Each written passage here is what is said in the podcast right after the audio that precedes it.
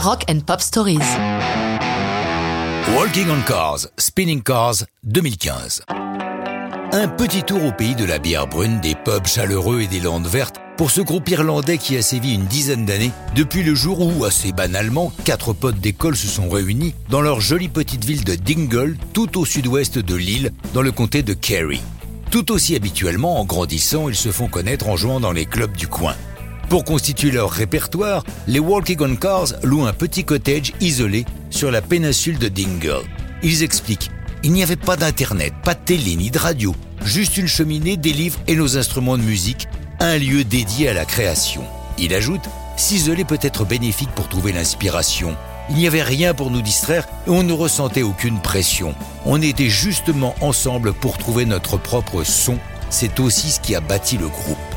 Les choses deviennent sérieuses en 2012 lorsque le groupe remporte le concours Red Bull Bedroom Jam qui permet à leur tout premier single signé chez Virgin, Catch Me If You Can, d'être très largement diffusé à la radio, ce qui offre à la chanson une apparition remarquée dans le hit irlandais 27e et numéro 1 sur iTunes. Ça devient encore plus sérieux lorsque Tom McFall, qui a travaillé pour REM ou Snow Patrol, prend en main leur production. Après singles et EP, ils enregistrent au Attica Studio de Donegal, à l'autre bout du pays mais toujours en pleine campagne avec des collines cette fois, ce qui sera leur premier véritable album, Everything This Way. Spinning Cars n'aurait pas dû figurer sur ce disque, mais ils sont bien entourés comme ils le racontent. À la base, on ne voulait pas spécialement la mettre dans l'album. Quand on est entré en studio, notre producteur a absolument voulu qu'on l'enregistre. On n'a pas voulu le froisser, alors on a accepté.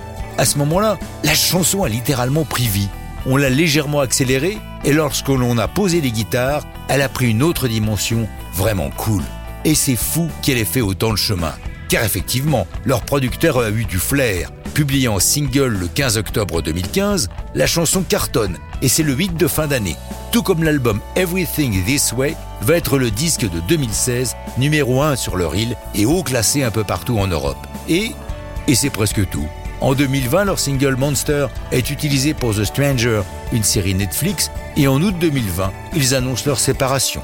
En 2021, leur chanteur Pachehi a démarré une carrière solo, mais ça, c'est une autre histoire de rock'n'roll.